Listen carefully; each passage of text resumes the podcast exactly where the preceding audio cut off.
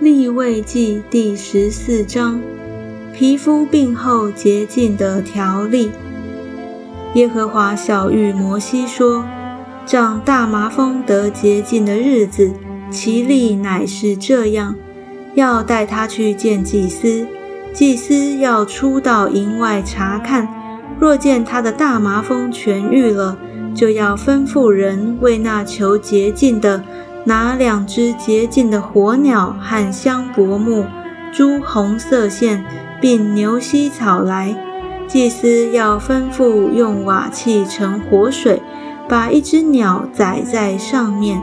至于那只火鸟，祭司要把它和香柏木、朱红色线并牛膝草一同蘸于载在活水上的鸟血中。用以在那长大麻风求洁净的人身上撒七次，就定他为洁净。又把火鸟放在田野里，求洁净的人当洗衣服，剃去毛发，用水洗澡，就洁净了，然后可以进营。只是要在自己的帐篷外居住七天，第七天。再把头上所有的头发与胡须、眉毛，并全身的毛都剃了，又要洗衣服，用水洗身，就洁净了。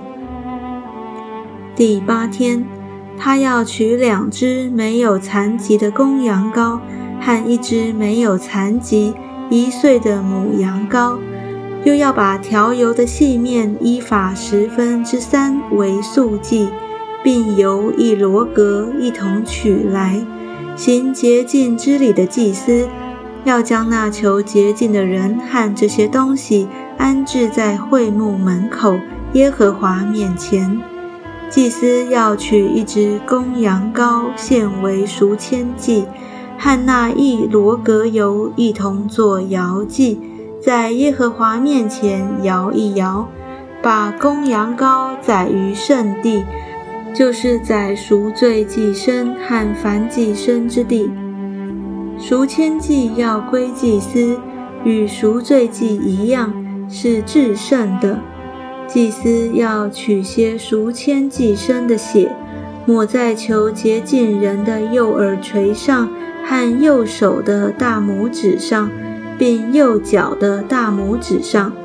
祭司要从那一罗格油中取些，倒在自己的左手掌里，把右手的一个指头蘸在左手的油里，在耶和华面前用指头弹七次，将手里所剩的油抹在那求洁净人的右耳垂上和右手的大拇指上，并右脚的大拇指上。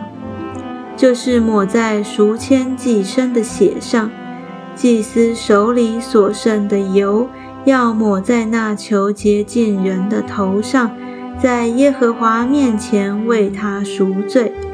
祭司要献赎罪祭，为那本不洁净、求洁净的人赎罪，然后要宰燔祭生，把燔祭和素祭献在坛上，为他赎罪。他就洁净了。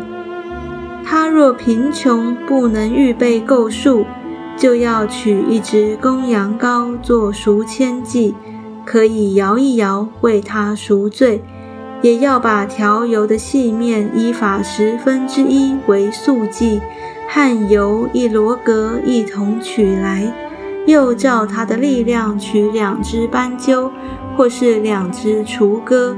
一只做赎罪祭，一只做燔祭。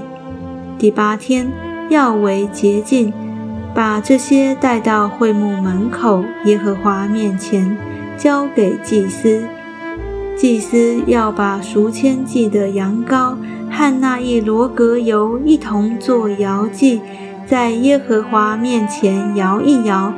要宰了赎愆祭的羊羔。取些赎愆祭生的血，抹在那求洁净人的右耳垂上和右手的大拇指上，并右脚的大拇指上。祭司要把些油倒在自己的左手掌里，把左手里的油在耶和华面前，用右手的一个指头弹七次，又把手里的油抹在那求洁净人的右耳垂上和右手的大拇指上，并右脚的大拇指上，就是抹赎千祭之血的原处。祭司手里所剩的油，要抹在那求洁净人的头上，在耶和华面前为他赎罪。那人又要照他的力量献上一只斑鸠，或是一只雏鸽，就是他所能办的。一只为赎罪祭，一只为燔祭，与素祭一同献上。祭司要在耶和华面前为他赎罪，这是那有大麻风灾病的人不能将关乎得洁净之物预备够数的条例。处理房屋发霉的条例。耶和华小玉摩西、亚伦说：“你们到了我赐给你们为业的迦南地。”我若使你们所得为业之地的房屋中有大麻风的灾病，房主就要去告诉祭司说：“据我看，房屋中似乎有灾病。”祭司还没有进去查看灾病以前，就要吩咐人把房子腾空，免得房子里所有的都成了不洁净。然后祭司要进去查看房子。他要查看那灾病，灾病若在房子的墙上有发绿或发红的凹斑纹，现象挖于墙，祭司就要出到房门外，把房子封锁七天。第七天，祭司要再去查看。灾病若在房子的墙上发散，就要吩咐人把那有灾病的石头挖出来。扔在城外不洁净之处，也要叫人刮房内的四围，所刮掉的灰泥要倒在城外不洁净之处，又要用别的石头代替那挖出来的石头，要另用灰泥漫房子。他挖出石头刮了房子慢了以后，灾病若在房子里有发现。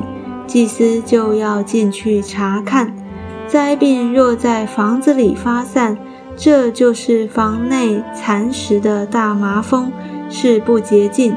他就要拆毁房子，把石头、木头、灰泥都搬到城外不洁净之处。